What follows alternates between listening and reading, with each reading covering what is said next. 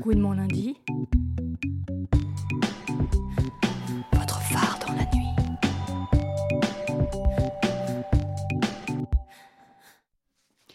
Bonjour, vous êtes bien sur Fréquence Paris Pluriel à l'écoute de Gouinement Lundi, votre phare dans la nuit.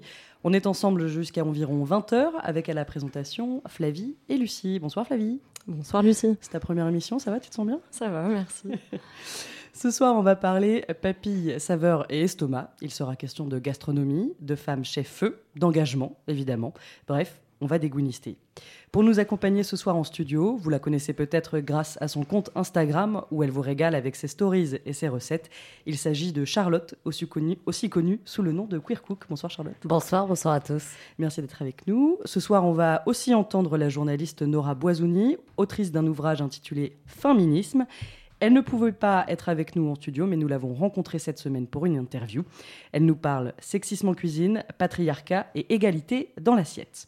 Enfin, la JL est représentée ce soir par Manon, avec une chronique où tu nous parleras de coming out. Je vais y arriver. Coming out et outing, c'est ça. Et Gwyneth Paltrow nous a mijouté un petit courrier du cœur des familles. Et enfin, Mao du Comedy Love a promis de nous faire beaucoup rire. Gouinement lundi. Mais avant de commencer avec cet alléchant programme et promis la dernière métaphore salivaire, un point sur l'événement qui s'est déroulé ce week-end dans toute la France. Il s'agit bien évidemment de la deuxième édition de la marche Nous Toutes, qui a rassemblé au moins 100 000 personnes dans toute la France. On salue l'appel de Nous aussi, qui a permis de rendre cet événement encore plus politique, ainsi que Céline Sciamma et Adèle Haenel, parce qu'on les aime et qu'elles étaient présentes. Et comme ça nous manque presque déjà de ne pas crier ouvertement des slogans misandres, on a un petit medley.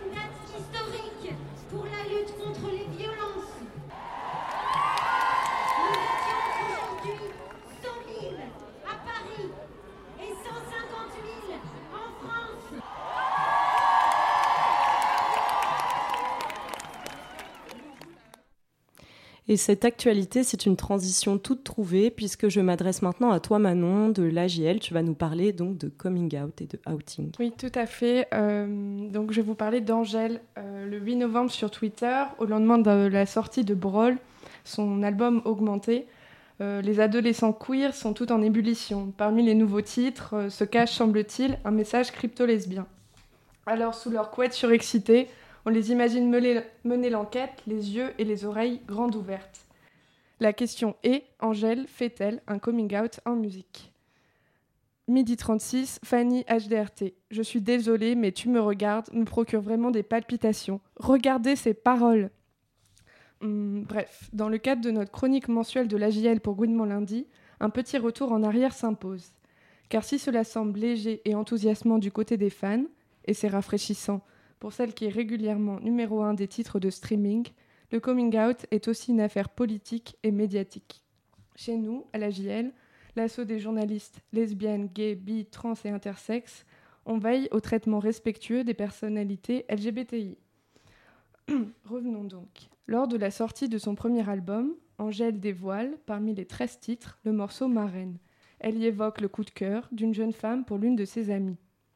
Elle chante Mais tu voudrais qu'elle soit ta reine ce soir, même si de reine, c'est pas trop accepté. Bon, elle chante mieux. Sur, le refrain... sur, le- sur un refrain pop, la chanteuse belge chante le crush lesbien et rejoint les playlists queer. Pourtant, il y a un peu moins de 15 jours, Angèle reparle de cette fameuse reine dans le nouveau titre Tu me regardes. Elle y glisse La reine a pris mon cœur. Là, les réseaux sociaux s'emballent, mais la presse écarte le sujet par prudence. Le 22 novembre, la une du magazine Public lui est consacrée avec le titre Angèle a retrouvé l'amour. À l'intérieur du magazine, des photos volées dévoilent sa relation supposée avec une youtubeuse. Jusqu'à présent, Angèle n'a pas fait de commentaires. Au bouche à oreille, la nouvelle se répand. Public est accusé d'avoir procédé à un outing. On appelle outing une pratique activiste anglo-saxonne qui consiste à dévoiler l'orientation de personnalités gays ou lesbiennes opposées aux droits des LGBT. Aujourd'hui, on l'entend plus généralement comme le fait de rendre publique l'orientation sexuelle d'une personnalité sans son accord. Du côté de public, on se défend. Myriam Palomba, directrice déléguée du pôle People du magazine. Six ans après le mariage pour tous, on ne devrait plus parler d'outing. C'est ça qui est honteux, lance-t-elle sur Twitter. Dans la presse People, les photos volées relèvent d'un procédé classique pour révéler un couple caché. Mais ces photos d'Angèle et sa copine supposée Marie font tiquer. L'homosexualité est encore souvent renvoyée à la sphère privée. Pourtant, d'après le journaliste américain Michelangelo Signorile, outing is reporting. En d'autres mots, parler d'orientation sexuelle du point de vue journalistique, c'est procéder à un traitement égalitaire de l'information entre personnalités gays et hétéros. Les médias généralistes, en choisissant parfois par autocensure, d'autres fois par gêne de ne pas parler d'orientation sexuelle, verrouillent eux-mêmes les portes des placards. Ils laissent au magazine People seul, ou presque, traiter ces sujets sous des angles croustillants. En même temps, parler d'orientation sexuelle des artistes ne veut pas dire aller contre le consentement ou le droit à la vie privée. Des personnalités, de la culture au monde politique, peuvent toujours craindre de s'exposer à la discrimination. Mais au-delà du coming out, les textes d'Angèle, par leur contenu féministe, gay-friendly, contribuent à ouvrir des espaces de discussion dans la pop culture. En chantant des refrains queer à la première ou la deuxième personne du singulier, elle rend visible l'amour lesbien. Et ce samedi 23 novembre, justement, à la marche, les militantes scandaient ces tubes au plein milieu des slogans contre les violences. Une marche qui a été bien couverte cette année par les médias et nous ne pouvons que nous en réjouir. L'occasion pour nous, en ce 25 novembre, de nous associer en même temps aux femmes victimes de violences sexistes et sexuelles.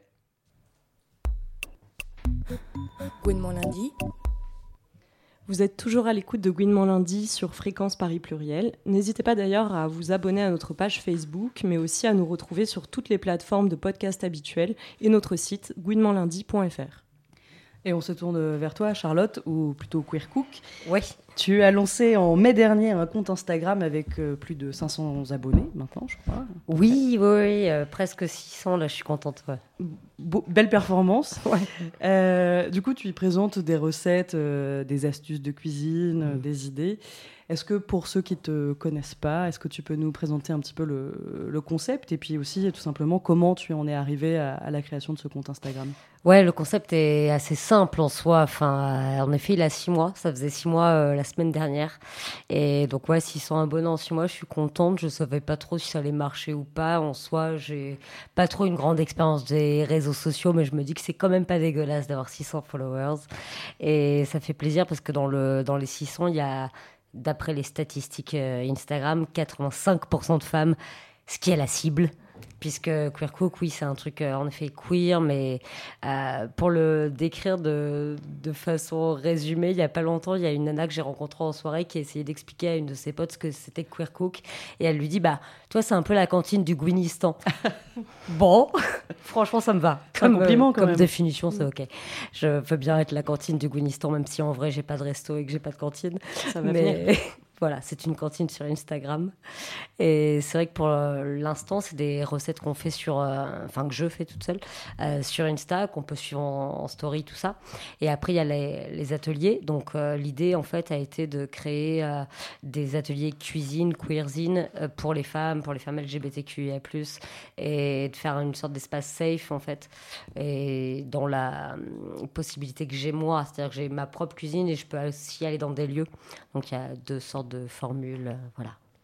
Alors pour rebondir sur ça, au- au-delà justement de l'espace safe, est-ce qu'il y a une cuisine queer pour toi? Non, non, non, c'est vrai qu'il y a beaucoup de personnes qui me posent cette question, mais en vrai, euh, on mange tous la même chose, non? Enfin, sais pas, euh, je pense. Je vais pas faire des gâteaux arc-en-ciel, etc. Même je fais pas de, je fais pas de gâteaux tout court d'ailleurs parce que je fais pas de pâtisserie, à part pour Astrologuine parce que c'est les 1 an cette semaine et qu'on fera les 1 an à la mutinerie jeudi et que là pour l'occasion je ferai un- une exception, je ferai un truc sucré. Mais non, il n'y a pas de cuisine queer. Enfin, il y a de la cuisine queer dans le sens où quand tu cuisines et quand tu partages un moment euh, avec des gens qui font partie de la communauté queer, bah oui, c'est ça le, le côté queer, mais c'est pas ce qu'on bouffe quoi. À la base, t'es pas. La cuisine n'est pas ton premier métier. Non. Non, on le, Non. on le dévoilera peut-être pas paraît. ici si t'as pas envie. Non, il n'y a pas de Euh, problème, il n'y a, y a aucun problème. euh, Mais qu'est-ce qui t'a donné envie euh, de, te lancer dans la cuisine euh, le- C'est en, en- en vrai c'est lié à, à l'autre métier qui est mon premier métier qui est d'être journaliste, qui est d'être journaliste radio. Euh, ça, ça fait dix ans que je suis, enfin que j'étais à Radio France. Euh, j'ai eu un moment de, voilà, on va le faire entrer en résumé. J'ai eu un moment de burn-out où euh, j'ai craqué un petit peu, où ça fait dix ans que je bossais pour Radio France, et je me suis retrouvée du coup en burn-out, donc en arrêt maladie.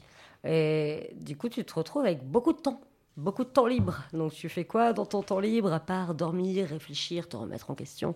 Eh ben moi ma passion, ma deuxième passion étant la cuisine, je me suis retrouvée à beaucoup cuisiner, à inviter mes amis, à venir manger et beaucoup m'ont dit mais franchement tu pourrais faire un truc autour de ça.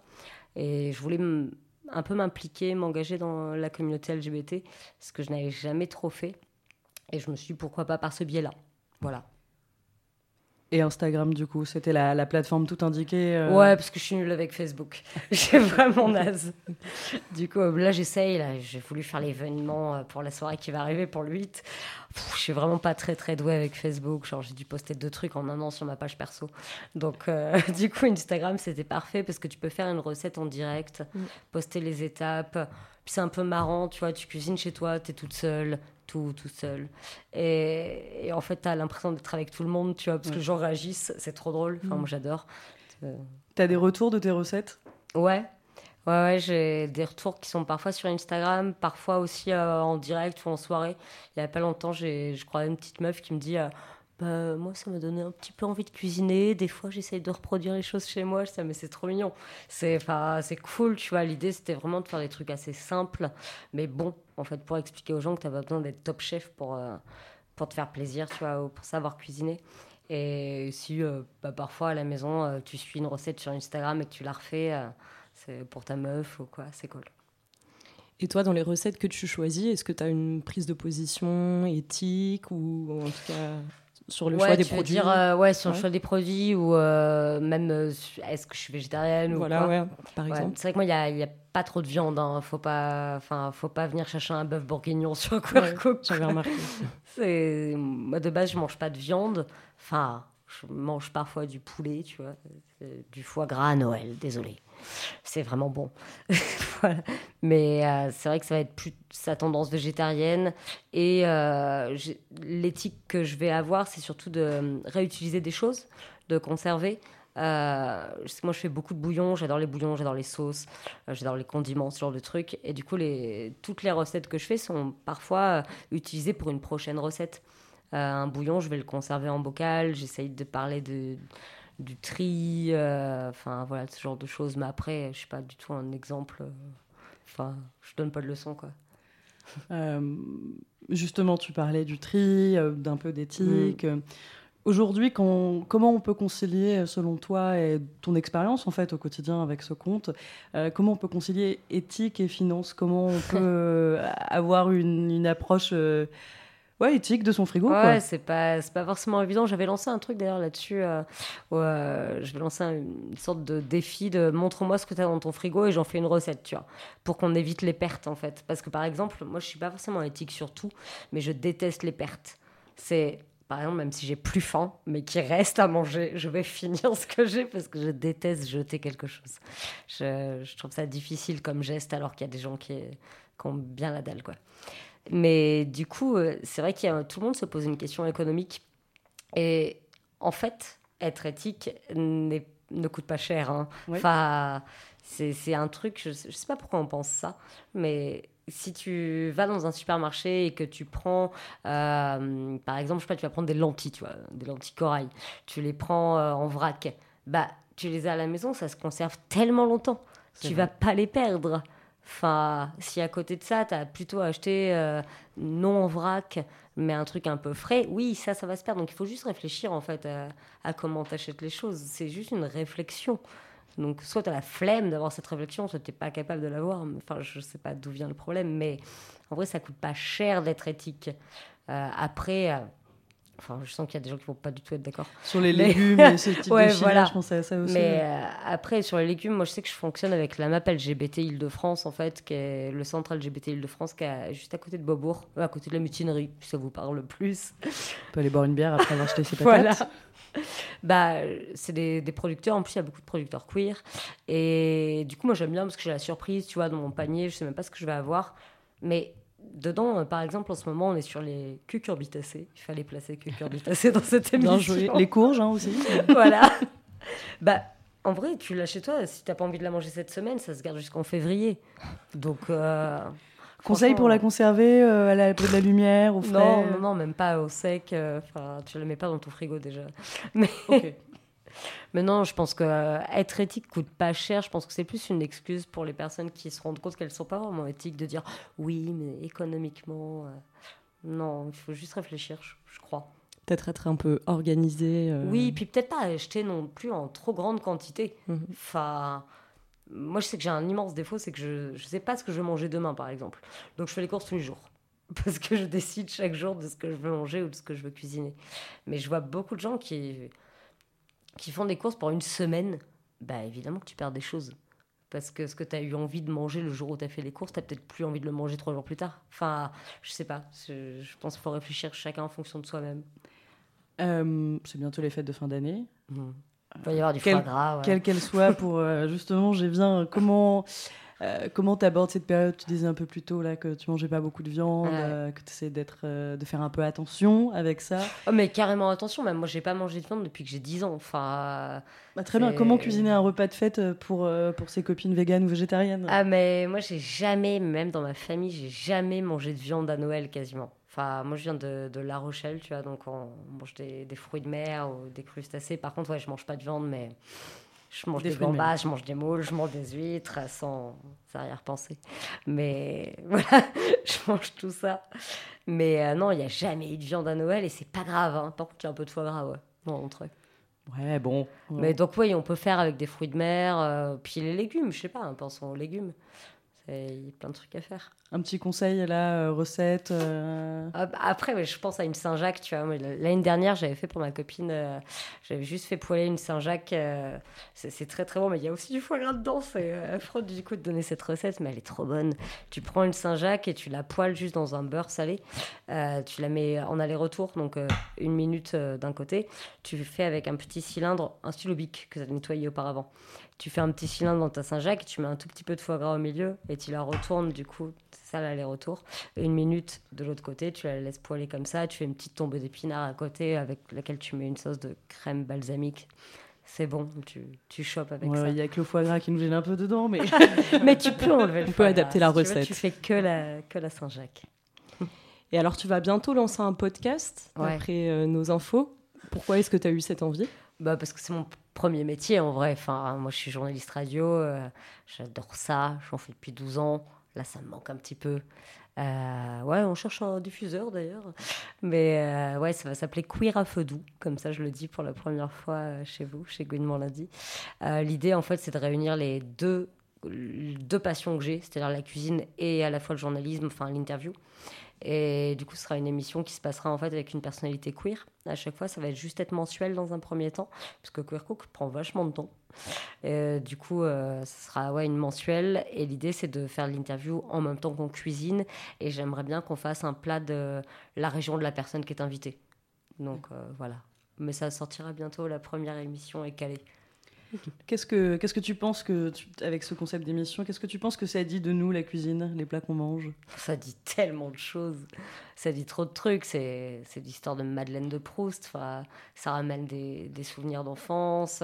Du coup, c'est une interview autour de la cuisine, c'est parler d'intimité. C'est ça qui est génial. C'est tu vas tu vas inviter une personne, tu vois, dans ton émission, euh, t'es journaliste, t'invites quelqu'un, une personnalité de la musique, de, enfin, tout ce que tu veux. Euh, tu peux être très doué, elle peut se confier, mais si tu lui fais parler de bouffe, elle va se confier différemment. Ça va parler de souvenirs, ça va parler de sensibilité. Enfin, la nourriture, c'est c'est un truc, euh, un truc sentimental un peu. Et le plat euh, queer cook, ce serait quoi? Celui de Charlotte? Moi, mon plat. Ouais.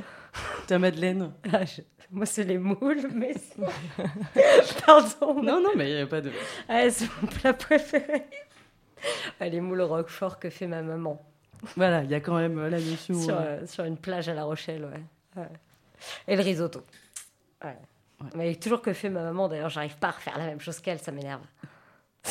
bah, le nouveau risotto queer cook, quoi. Ouais, ouais, ouais, mais je me dis, euh, putain, je sais pas ce qu'elle. Je pense qu'elle m'a pas confié sa recette en vrai. Je pense qu'elle me dit pas tout. Voilà. C'est ce que tu fais vis-à-vis de tes stories Instagram parfois Est-ce que tu Ouais, gardes, je dis pas toujours tout. Ben, en fait, c'est c'est dur. hein. Enfin, je sais pas comment t'imagines, mais tu es en train de cuisiner, mais il faut aussi que tu fasses ta story. Du coup, moi, quand j'ai une recette qui va vous durer 15 minutes, moi, elle dure euh, une heure, quoi. Donc, euh, tu peux pas tout, tout dire. Et puis, en même temps, l'idée, c'est quand même que vous veniez au bout d'un moment et puis qu'on cuisine ensemble. Et comme ça, vous repartez avec des idées, des astuces. on, on retient cette invitation, évidemment. On va marquer une première pause musicale avec le morceau I'm Not Where You Are de l'artiste britannique Marika Ackman. Ah, c'est cool.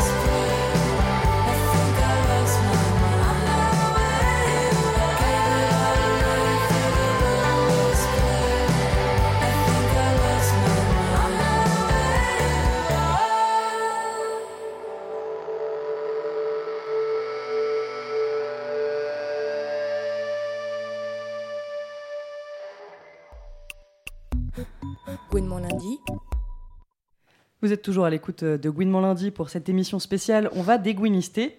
Si vous nous rejoignez en cours de route, eh bien sachez que vous pouvez retrouver l'émission dans son intégralité sur notre site internet gouinementlundi.fr et sur toutes les plateformes de podcast habituelles. En studio, toujours avec nous, Charlotte, derrière le Mhm. compte Weircook.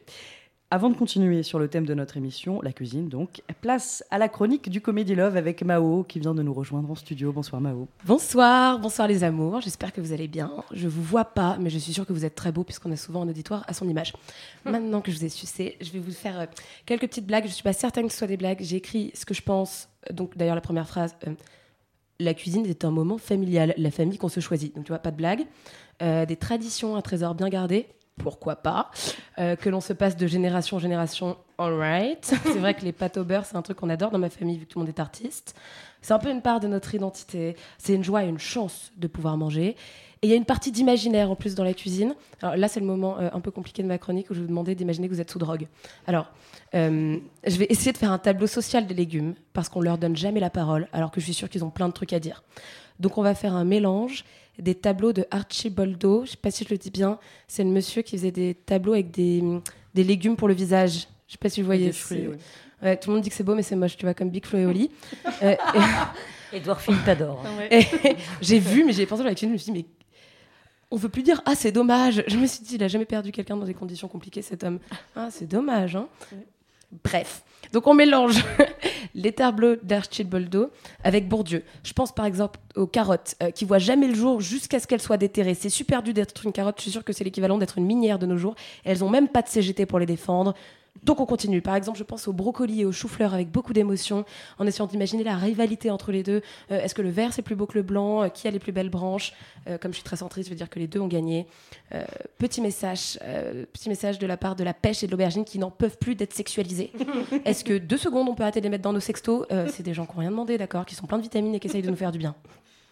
Euh, manger, c'est un besoin vital. C'est presque une insolence parfois. Moi, je sais que j'ai un kink un peu euh, chelou et perso. J'adore euh, manger des chips dans le métro et, euh, et surtout de dégoûter les gens autour de moi.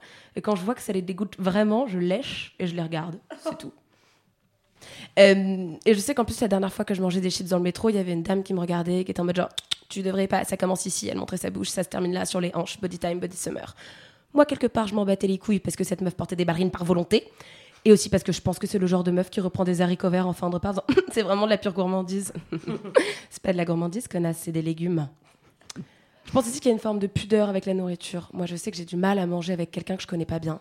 C'est pour ça que je déteste les rendez-vous amoureux quand on me dit genre, euh, ça te dit, on prend un déj. Je suis en mode genre, ok, donc tu veux vraiment que jamais on ken? C'est-à-dire que je veux bien qu'on se comprenne. Euh, je veux bien coucher avec toi le premier soir, mais manger avec toi le premier soir, je me respecte. Euh, on se termine avec une petite recette pour l'amitié, parce qu'après tout, pourquoi pas? Euh, Pour des bonnes amitiés, je vous conseille un quart de lol, 150 grammes d'écoute. Putain, ok, on dirait que j'ai mangé de la barbe à papa toute la journée. un quart de danse sur Mylène Farmer et 150 grammes de bœuf. Voilà. Gros bisous. Gouinement lundi. Vous êtes sur Gouinement lundi, on continue avec notre thématique du jour, la cuisine. Elle ne pouvait malheureusement pas être en studio ce soir avec nous, mais elle a accepté de nous recevoir chez elle cette semaine. Il s'agit de Nora Boisouni, journaliste et autrice du livre Féminisme, quand le sexisme passe à table. Elle nous a parlé entre autres de la place des femmes dans la cuisine gastronomique et des liens entre féminisme et véganisme. On l'écoute.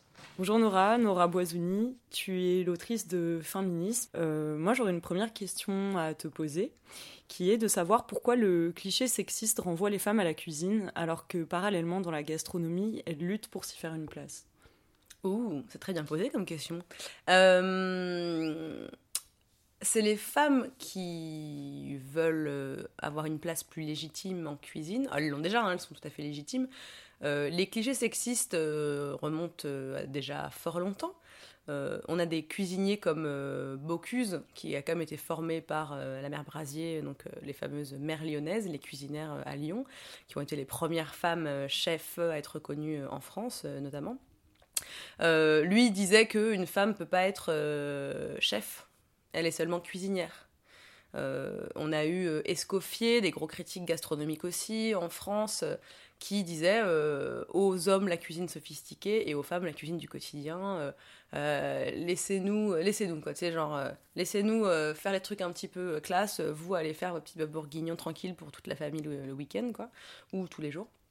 Et aujourd'hui, on a encore des clichés euh, tenaces sur euh, les femmes en cuisine, euh, qu'elles ne seraient pas capables de tenir des heures durant debout, que c'est un travail trop pénible pour une femme, que c'est trop lourd, etc. Alors, les femmes aujourd'hui luttent contre ces clichés-là, et il n'y a pas que les clichés, il y a surtout les violences en cuisine. Parce que les clichés, c'est une chose, euh, si les gens les gardent pour eux dans leur, coin de leur tête, bon, on va pas les faire changer tout de suite, mais l'autre chose, c'est le harcèlement en cuisine euh, et toutes les violences euh, annexes, et pas que vis-à-vis des femmes, hein, vis-à-vis de toutes les personnes qui sont minorisées, par exemple, vis-à-vis des personnes racisées, des personnes homosexuelles. Malheureusement, l'organisation de, la cuisine est une organisation très militaire, qui a été codifiée comme ça en France depuis très longtemps.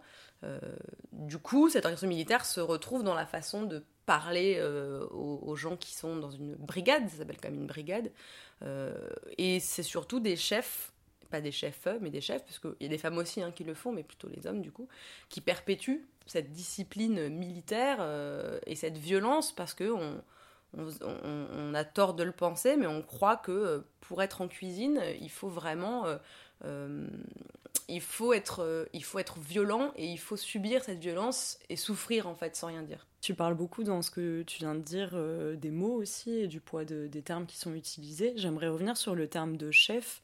Euh, J'ai l'impression qu'aujourd'hui, il y a certaines femmes qui elles-mêmes rechignent à se qualifier de chef et qui vont employer ce terme de cuisinière que, sur lequel tu revenais. Est-ce que tu as l'impression qu'il y a aussi un travail à faire du côté des femmes chefs pour réussir à revendiquer cette légitimité? En fait, on retrouve cette, euh, cette espèce de rejet de la féminisation des professions euh, un peu partout. Il y a des femmes qui veulent pas qu'on les appelle euh, avocates, elles sont avocats, par exemple. Euh, en fait, il y, a, plusieurs choses. Après, alors chaque femme décide. hein. Moi, une femme qui dit qu'elle veut qu'on l'appelle avocat et pas avocate, un grand bien lui en face. Je vais pas commencer à lui dire comment elle devrait se faire appeler. En revanche, quand on creuse un peu, on a, on a des, des témoignages de femmes qui disent que le, mot, leur profession au masculin euh, est vecteur de prestige, alors qu'au féminin, bah déjà si on l'emploie rarement ou jamais comme autrice, qui existe depuis quand même très longtemps, hein, c'est pas nouveau, ou comme chef, euh, elles ont l'impression que tout de suite il y a quelque chose d'un petit peu euh, qui est un peu dénigrant, quelque chose qui est un peu qui est, c'est moins bien en fait quoi. Et donc c'est quand même une misogynie incroyablement intégrée que de croire que parce qu'un mot est féminisé, il perd en prestige.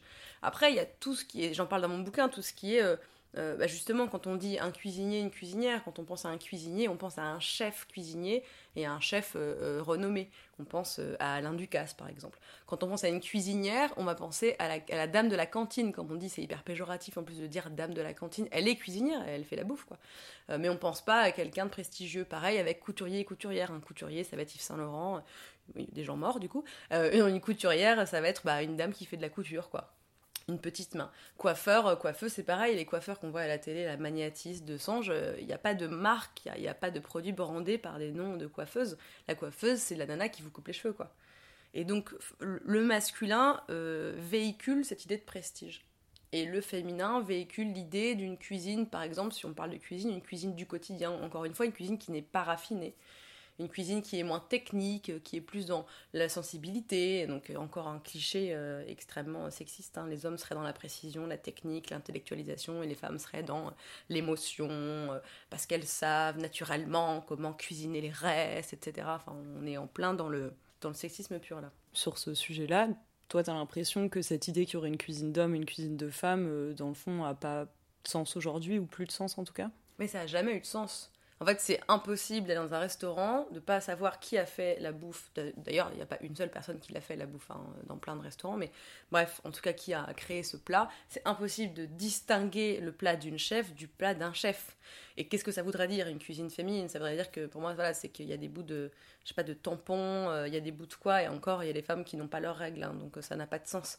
Donc je, je vois pas comment on peut, euh, on peut, on pourrait définir et distinguer une cuisine masculine, une cuisine féminine, d'autant que les hommes sont pas monolithiques et les femmes non plus, évidemment.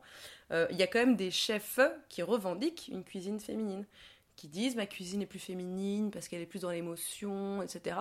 Et alors encore une fois, on va pas, je vais pas dire à une femme tu es dans le faux, ce que tu dis, mais, il faut essayer d'expliquer qu'en fait pourquoi un homme pourrait pas être dans l'émotion et la sensibilité. Et, euh, et ça veut dire quoi une cuisine d'homme C'est quoi? C'est encore des clichés, c'est des gros steaks avec des grosses frites. euh, du gras. Non, la preuve, c'est qu'on a des chefs incroyables en France, des hommes, des chefs hommes incroyables de sophistication, de précision, etc. Donc je, vois pas bien comment ça pourrait s'articuler. Après, euh, j'ai interviewé des, chefs récemment pour le fooding, là, euh, dans la rubrique chef de bande, euh, du qu'il y en aura 8 en tout. Et il y en a une qui m'a dit, en fait, je lui pose la question, est-ce que pour elle, la cuisine féminine, ça veut dire quelque chose? Et elle me dit, en fait, quand les gens viennent manger chez moi, ils trouvent que c'est une cuisine féminine, et quand je leur demande pourquoi, ils sont incapables de répondre. Donc, comme quoi, il y a vraiment un truc inconscient euh, de, de, de- sexisme où on se dit, ah, mais pourquoi? Et alors, ça pourrait être expliqué ou explicable ou justifiable par le fait qu'elle cuisine beaucoup les légumes, par exemple. Donc, une cuisine, euh, des plats où il y a moins de viande, moins de protéines animales et moins de cadavres dans l'assiette, bah, ça serait une cuisine euh, plus sensible, du coup, plus féminine. Et, et ça, c'est pas faux dans le sens, attention, dans le sens où effectivement, euh, on voit bien dans les sondages, etc., c'est les femmes qui sont les plus sensibles euh, aux causes environnementales, aux enjeux environnementaux, euh, à la cruauté animale, etc. Ça veut pas dire qu'il n'y a pas d'hommes qui cuisinent pas les légumes, quoi. Merci. Et pour rester sur la question des minorités et de la solidarité entre les minorités, d'après toi, pourquoi est-ce que les femmes et les personnes LBT sont plus sensibles à la cause du véganisme et promptes à soutenir ce qu'on appelle l'antispécisme? Bah, je pense que quand on a soi-même une expérience de, de minorisée, de personnes exploitées euh, par son corps, par exemple, on sait que les personnes trans sont très fétichisées, les personnes racisées sont très exotisées, fétichisées aussi, les femmes sont objectifiées, etc. Je pense qu'on a, euh, on, a peut-être pas tendance à s'identifier dans les animaux, euh, c'est peut-être un petit peu fort comme mot, mais en tout cas à partager une expérience commune, quoi. À se dire, je me sens exploitée par certains types de porno, par certaines prostitutions. Du coup, je me- du coup, j'ai une espèce de, sensibilité à ce qu'on peut faire vivre à un animal dont on contrôle la reproduction, euh, dont euh, qu'on- découpe comme on découpe le corps d'une femme euh, à la télé, dans les films. On fait des gros plans sur ses seins, sur ses fesses, sur ses chevilles, sur ses pieds. On, les appelle ma cocotte, ma poule dans la rue, bichette et un animal est découpé de la même manière en fait. Donc peut-être que on a une, on a aussi, en- on, sait ce que c'est d'être euh, minorisé, même quand on n'est pas une minorité, comme les femmes. On n'est pas une minorité, les femmes. Faut arrêter de dire que les femmes sont des minorités. Ça m'énerve beaucoup en fait ça, Euh, de les mettre dans le dans le truc de la minorité. C'est pas le cas. On est plus nombreuses que les que les hommes sur terre. Euh, peut-être que oui, il y a, il une euh, je sais pas si on dirait une cause commune, mais de toute façon, on reste violenté et oppressé et opprimé par les mêmes, toujours. Donc on a un oppresseur commun. Donc il y a peut-être une forme de solidarité euh, entre toutes ces personnes-là vis-à-vis bah, des autres personnes minorisées et opprimées et vis-à-vis des animaux, encore une fois, peut-être les animaux plutôt dans des élevages industriels, parce que les élevages paysans, ça se passe quand même pas de la même manière. Je ne mets, pas de jugement de valeur là-dedans, je- j'ai même pas d'avis sur la question. Euh, en tout cas pas tranché, moi n'étant pas végane moi-même en fait. Euh, du coup je pense que c'est ça, c'est que on a plus d'empathie, mais comme euh, mais comme une personne euh, euh, racisée va en avoir peut-être autant pour une autre personne racisée qu'une personne blanche va même pas se rendre compte qu'elle a un privilège blanc en fait puisqu'elle se sent pas privilégiée si elle ne l'est pas, euh, par exemple, si elle n'a pas beaucoup d'argent, pas beaucoup d'éducation, si elle galère, elle va se dire mais moi je suis pas privilégiée, c'est la même chose quoi. Donc euh, ouais, le fait d'avoir un oppresseur commun, ça rapproche quand même pas mal. Et puis euh, et puis aussi parce que on est sociabilisé différemment. Je parle des femmes là pour le coup, euh, en fait des femmes qui sont euh, euh, des femmes euh, des femmes cisgenres, donc qui dès le début sont sociabilisées en tant que filles. euh, à qui on transmet toujours cette, ce poids, ce fardeau du care, donc de prendre soin des autres. Donc forcément, quand on vous met sur les épaules euh, d'avoir toute l'empathie possible du monde pour toutes les choses, bah, euh, vous vous dites oui c'est vrai, il, faut, que j'ai de l'empathie, il faut que je, prenne soin des autres, euh, il faut que je prenne soin des animaux, euh, j'ai mon cœur qui déborde d'amour pour, je sais pas, les enfants. En tout cas, il faut que... Donc c'est toutes ces injonctions à l'empathie et aux soins et à la planète quoi. Euh, regardez euh, qui sont les adolescents euh, qui s'engagent pour la planète, c'est très peu de garçons, voire pas. Enfin moi j'ai pas de nom qui me vient en tête là. Il y a un article du Monde là qui portait sur les, Greta Thunberg à la maison. Donc des parents qui disent moi j'ai des ados à la maison qui veulent qu'on arrête de gaspiller machin, de partir en vacances en avion, bah, je zéro déchet bidule. Et dans le papier du Monde, là il est sorti cette semaine, il y a que des filles. C'est-à-dire qu'il n'y a pas un gars. Y a pas... Ils font quoi les gars? Ils font quoi les adolescents en fait? Ils font quoi? Et moi je les... Enfin ils sont en train de bouffer des burritos pleins de viande hachée, on sait pas comment euh, d'où elle sort. La rue de la Roquette là. Pendant ce temps, euh, dans le resto vegan qui a ouvert en bas de chez moi, il y a quasiment que des nanas quoi. On n'est pas né en préférant euh, le seitan, le soja, les courgettes et les potimarrons, quoi. Et les hommes sont pas nés en aimant boire du sang le matin pour se réveiller et avoir une gaule d'enfer, quoi. Donc euh, c'est de la construction sociale. Donc cette construction fait aussi qu'on a une empathie particulière euh, plus- qu'on devrait en tout cas en avoir. Euh, quand on est une femme cisgenre, on est censé euh, s'ouvrir au monde et, et se sentir surtout responsable. J'avais une dernière question euh, pour conclure. Ton ouvrage euh, Féminisme euh, date de 2017. Qu'est-ce qui a changé euh, depuis selon toi? Ouh, pas grand-chose. Euh, Qu'est-ce qui a changé? Sur le fond, en France, alors je vais parler de la France, hein. Sur le fond, rien, euh, malheureusement. Les, euh, En fait, les chefs sont toujours là, il y a toujours des femmes en cuisine. Il y en a de plus en plus, c'est cool. En revanche, euh, elles sont pas aussi visibles que les hommes, elles le sont un tout petit peu plus, mais c'est vraiment léger, et heureusement ça s'amorce. hein mais c'est pas vraiment le cas encore. Les femmes euh, en cuisine ont toujours peur de parler des agressions des agresseurs, donner des noms, de dénoncer. Le MeToo de la cuisine a eu de grosses répercussions aux États-Unis. Il y a des chefs comme Batali qui ont, euh, qui ont sauté. Il y a beaucoup de gens qui ont sauté. Euh, en France, c'est encore l'omerta totale, c'est le silence. Euh, nous, la France, de toute façon, on est les meilleurs, hein, on est le pays des lumières. Donc nous, c'est la galanterie à la française. Comment ça, la culture du viol? Mais ça veut rien dire. Ça, c'est chez les sauvages que ça se passe. Donc c'est toujours la même chose. Donc ça n'a pas changé. Il y a quelques femmes qui osent un peu l'ouvrir. Euh, mais euh, mais c'est comme quand Adèle Haenel parle, par exemple. Elle, elle le dit, elle le dit, elle le sait. Elle dit, je, elle dit je peux parler parce que j'ai cette position-là aujourd'hui. Et elle peut parler parce qu'elle parle d'un réalisateur qui est quand même pas très connu en plus.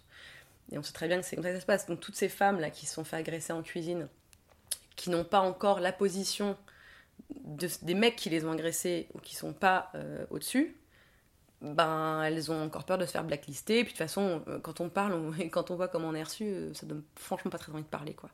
Moi je comprends. hein. Je, je- vois pas comment on peut dire à des femmes pourquoi tu dis rien, pourquoi tu portes pas plainte. Quand on voit euh, les, réactions que les gens en face ont quand on ose dire ce qui nous est arrivé, c'est compliqué d'avoir la foi quoi. Donc ça, ça n'a pas vraiment changé. En tout cas en France, c'est très compliqué encore de parler de ça. Des gens sont pas prêts à l'entendre, même des gens du milieu, hein, des gens culinaires. euh, on parle beaucoup entre nous, hein, euh, donc euh, on connaît les noms des gens. Moi, il y a des restos où je vais pas, et quand on me demande pourquoi j'y vais pas, bah je dis pourquoi j'y vais pas. Voilà. Mais euh, si je le dis là, je un procès. Là, si je balance le nom de quelqu'un, j'aurai un procès. Et j'ai pas l'argent pour, aller en procès contre un chef connu, quoi. Donc c'est toujours compliqué. Après, ouais, il y a quand même de plus en plus de femmes qui l'ouvrent, il y a de plus en plus de femmes qui. de jeunes femmes qui ouvrent des restos. Alors c'est toujours très compliqué d'ouvrir un resto ou un bar quand on est une femme, quand on est deux ou trois femmes, parce qu'on est des femmes de toute façon. Mais, euh, mais là, les chefs que j'ai interviewés pour le fooding, euh, il y en a qui sont sacrément énervés, ça fait vraiment du bien, euh, elles balancent vraiment, euh, euh, elles, elles sont super vénères, quoi. Et ça, c'est cool. Et, mais c'est des chefs aussi, voilà, qui ont une étoile, par exemple, mais c'est elles qu'on a besoin d'entendre, puisque c'est elles qui vont euh, avoir du poids, en fait, qu'on écoute, parce qu'elles sont déjà visibles, en fait. Euh, après, sur tout le reste, sur les injonctions à la minceur, bah, évidemment, ça n'a pas changé. Sur la grossophobie, ça n'a pas changé. J'en parle dans mon livre aussi.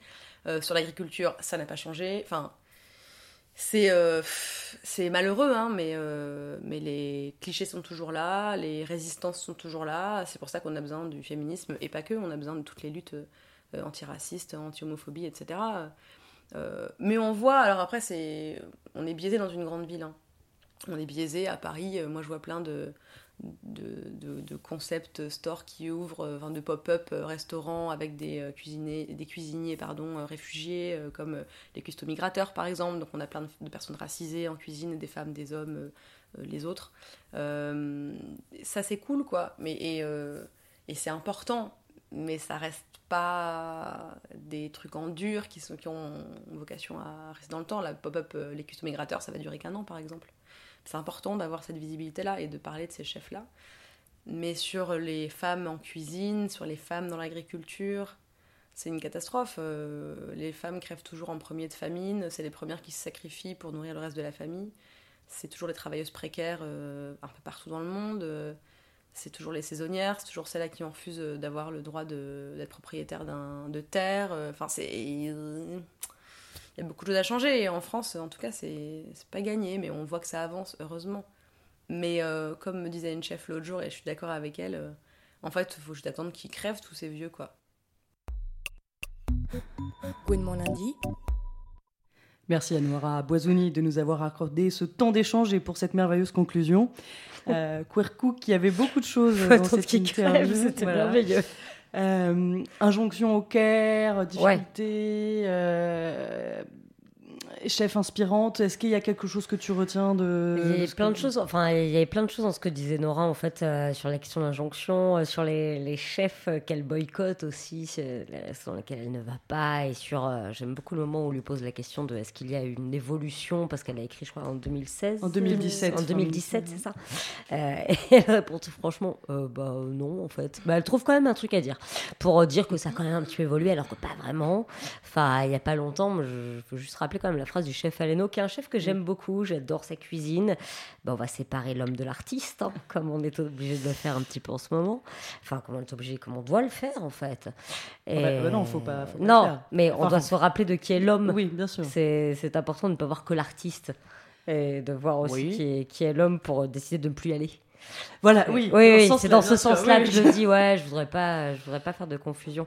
Non, le séparer dans le sens, il faut pas voir que l'artiste, quoi.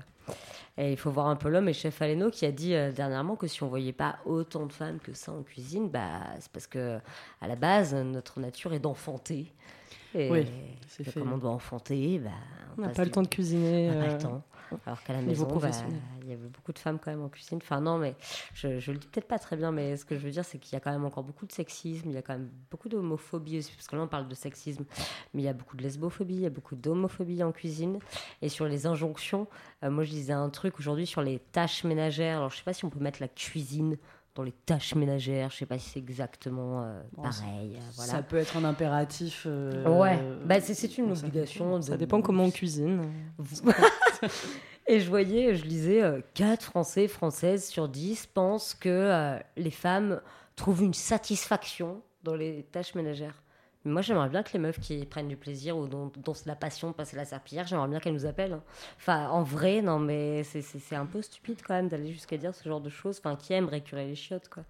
Enfin, co- comment tu peux justifier le fait que tu ne fais pas quelque chose parce que la femme aime ça? Ça, oui. Enfin, non, c'est faux. Enfin, autour de la table, on est que des femmes. Est-ce que quelqu'un adore ça?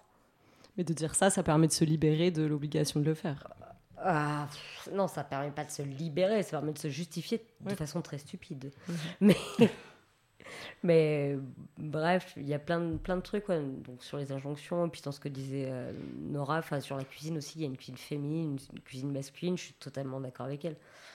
Ça- Ça veut dire quoi une cuisine féminine? Tu mets une fleur, c'est féminin enfin, Les, les, les, les injonctions classiques, euh, Ouais. euh, les marqueurs. euh, Moi, en vrai, je comprends pas trop. Genré, Enfin, et- j'ai- c'est pour ça que j'arrive pas à avoir trop un avis parce que je ne comprends pas vraiment ce que ça veut dire. Je- La cuisine féminine, oui, bah, c'est ce qu'elle dit aussi. hein, c'est Ouais. que c'est pas. Mais souvent, priori, ceux qui disent que c'est une cuisine féminine, c'est des hommes. hein. Oui, C'est, enfin, j'ai jamais entendu, enfin, je ne crois pas avoir entendu une femme dire euh, je fais une cuisine féminine. Ça n'a pas beaucoup de sens. Eh ben, on en profite, du coup, pardon, pour vous recommander euh, à nouveau le livre de Nora Boisouni, Féminisme, quand le sexisme passe à table, où elle montre bien euh, comment nourriture, sexe et genre féminin sont liés et comment l'alimentation a toujours permis d'asservir les femmes. Vous pouvez également retrouver ces interviews de femmes chefs sur le site du Fooding.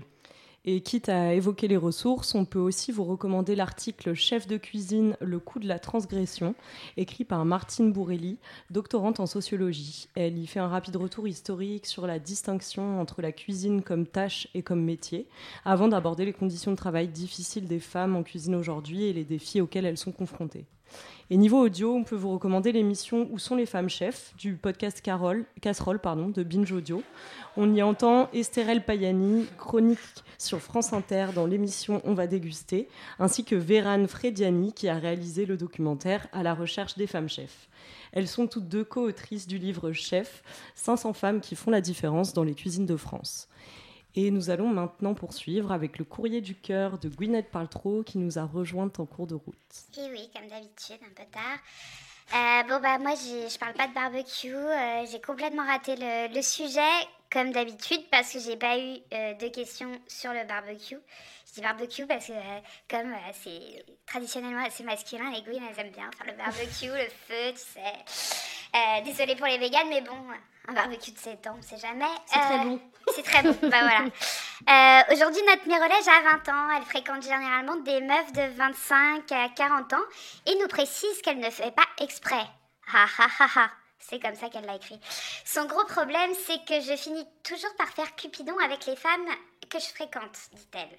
Elle est polyamoureuse, hyper ouverte, il n'y a pas de problème. Puis il y a toujours un moment où elle organise des dates pour ses dates et après elles sont heureuses et bye bye. Bon, au moment de la rupture, elle entend On n'a pas la même vision du monde, t'es trop jeune, on reste amis, il me faut du temps, j'aime les choses simples, avec toi, ça me paraît compliqué. Un- en gros un bingo de la vingtaine. Elle reste toujours amie avec toutes ces meufs qui sont adorables, me dit-elle. Et là, franchement, je lui tire mon chapeau. Euh, On se rappelle dans mes différentes chroniques que j'ai de grandes difficultés moi-même à rester amie avec mes ex. Mais elle se retrouve toujours à encaisser les désillusions.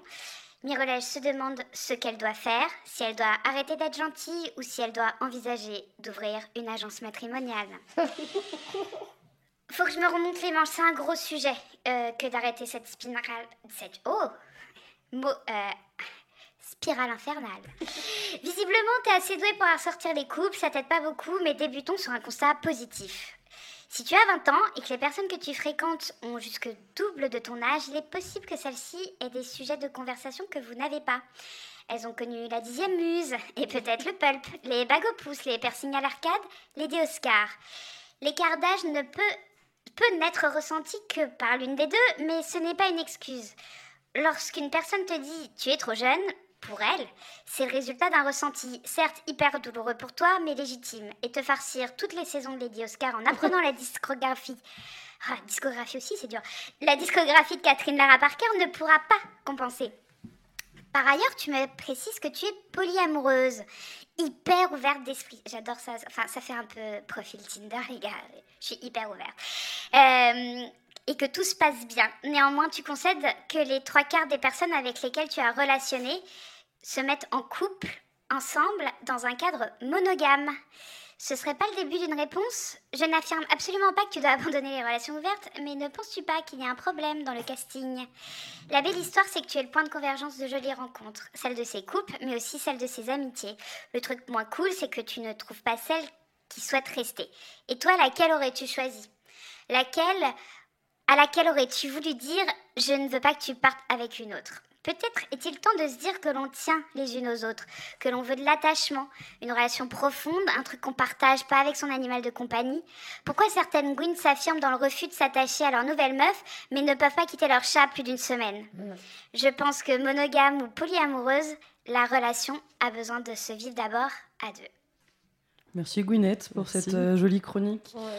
Qu'est-ce qu'on mange en couple ou en polyamour? Pardon, j'étais sur le chat là. On ne On mange pas de chat. hein. La, la comparaison avec le chat était parfaite.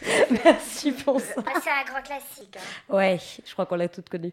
Euh, Qu'est-ce qu'on mange en couple Pour un premier Euh, date. tout à l'heure, du coup, euh, qui a dit euh, je voudrais pas manger, je voudrais pas être invité, je voudrais pas. C'était Mao.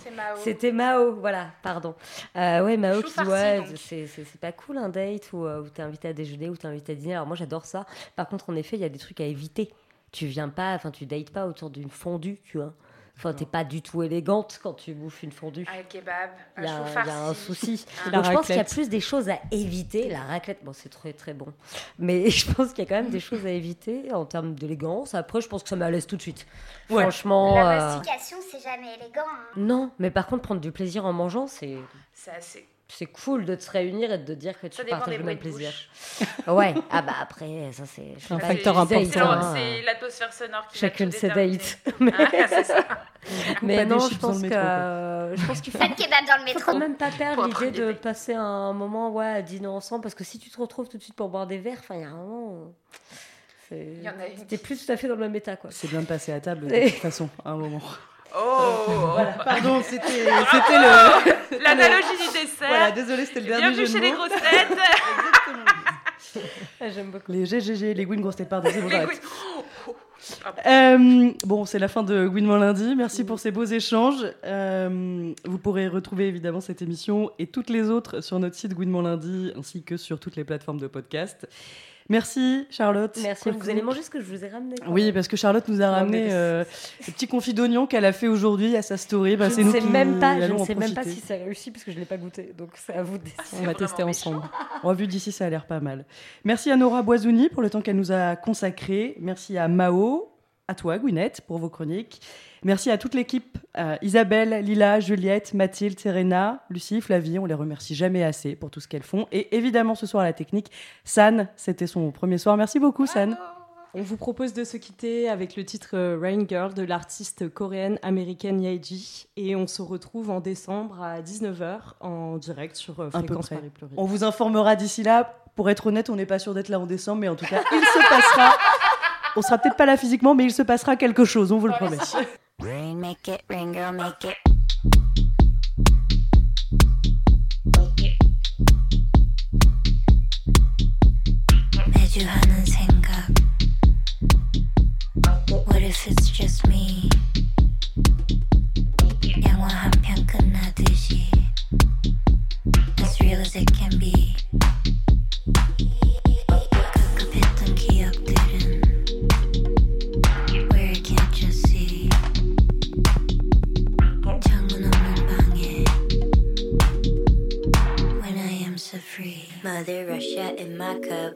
my glass is fogging up. Oh yeah, hey dog, hey what's up? Oh yeah, hey dog, hey, what's up? When the sweaty walls are banging, I don't fuck with family planning. Make it rain, girl, make it rain. Make it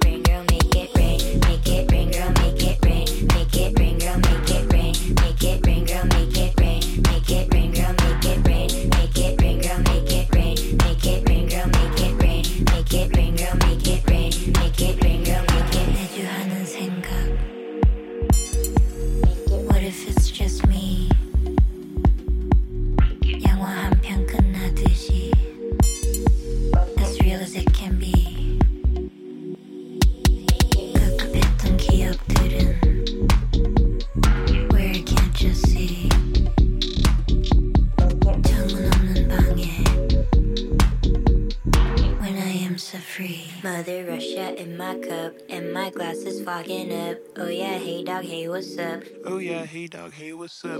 When the sweaty walls are banging, I don't fuck with family planning. Make it rain, girl, make it rain. Make it rain, girl, make it rain. Make it rain, girl, make it rain. Make it rain, girl, make it rain. Make it rain, girl, make it rain. Make it rain, girl,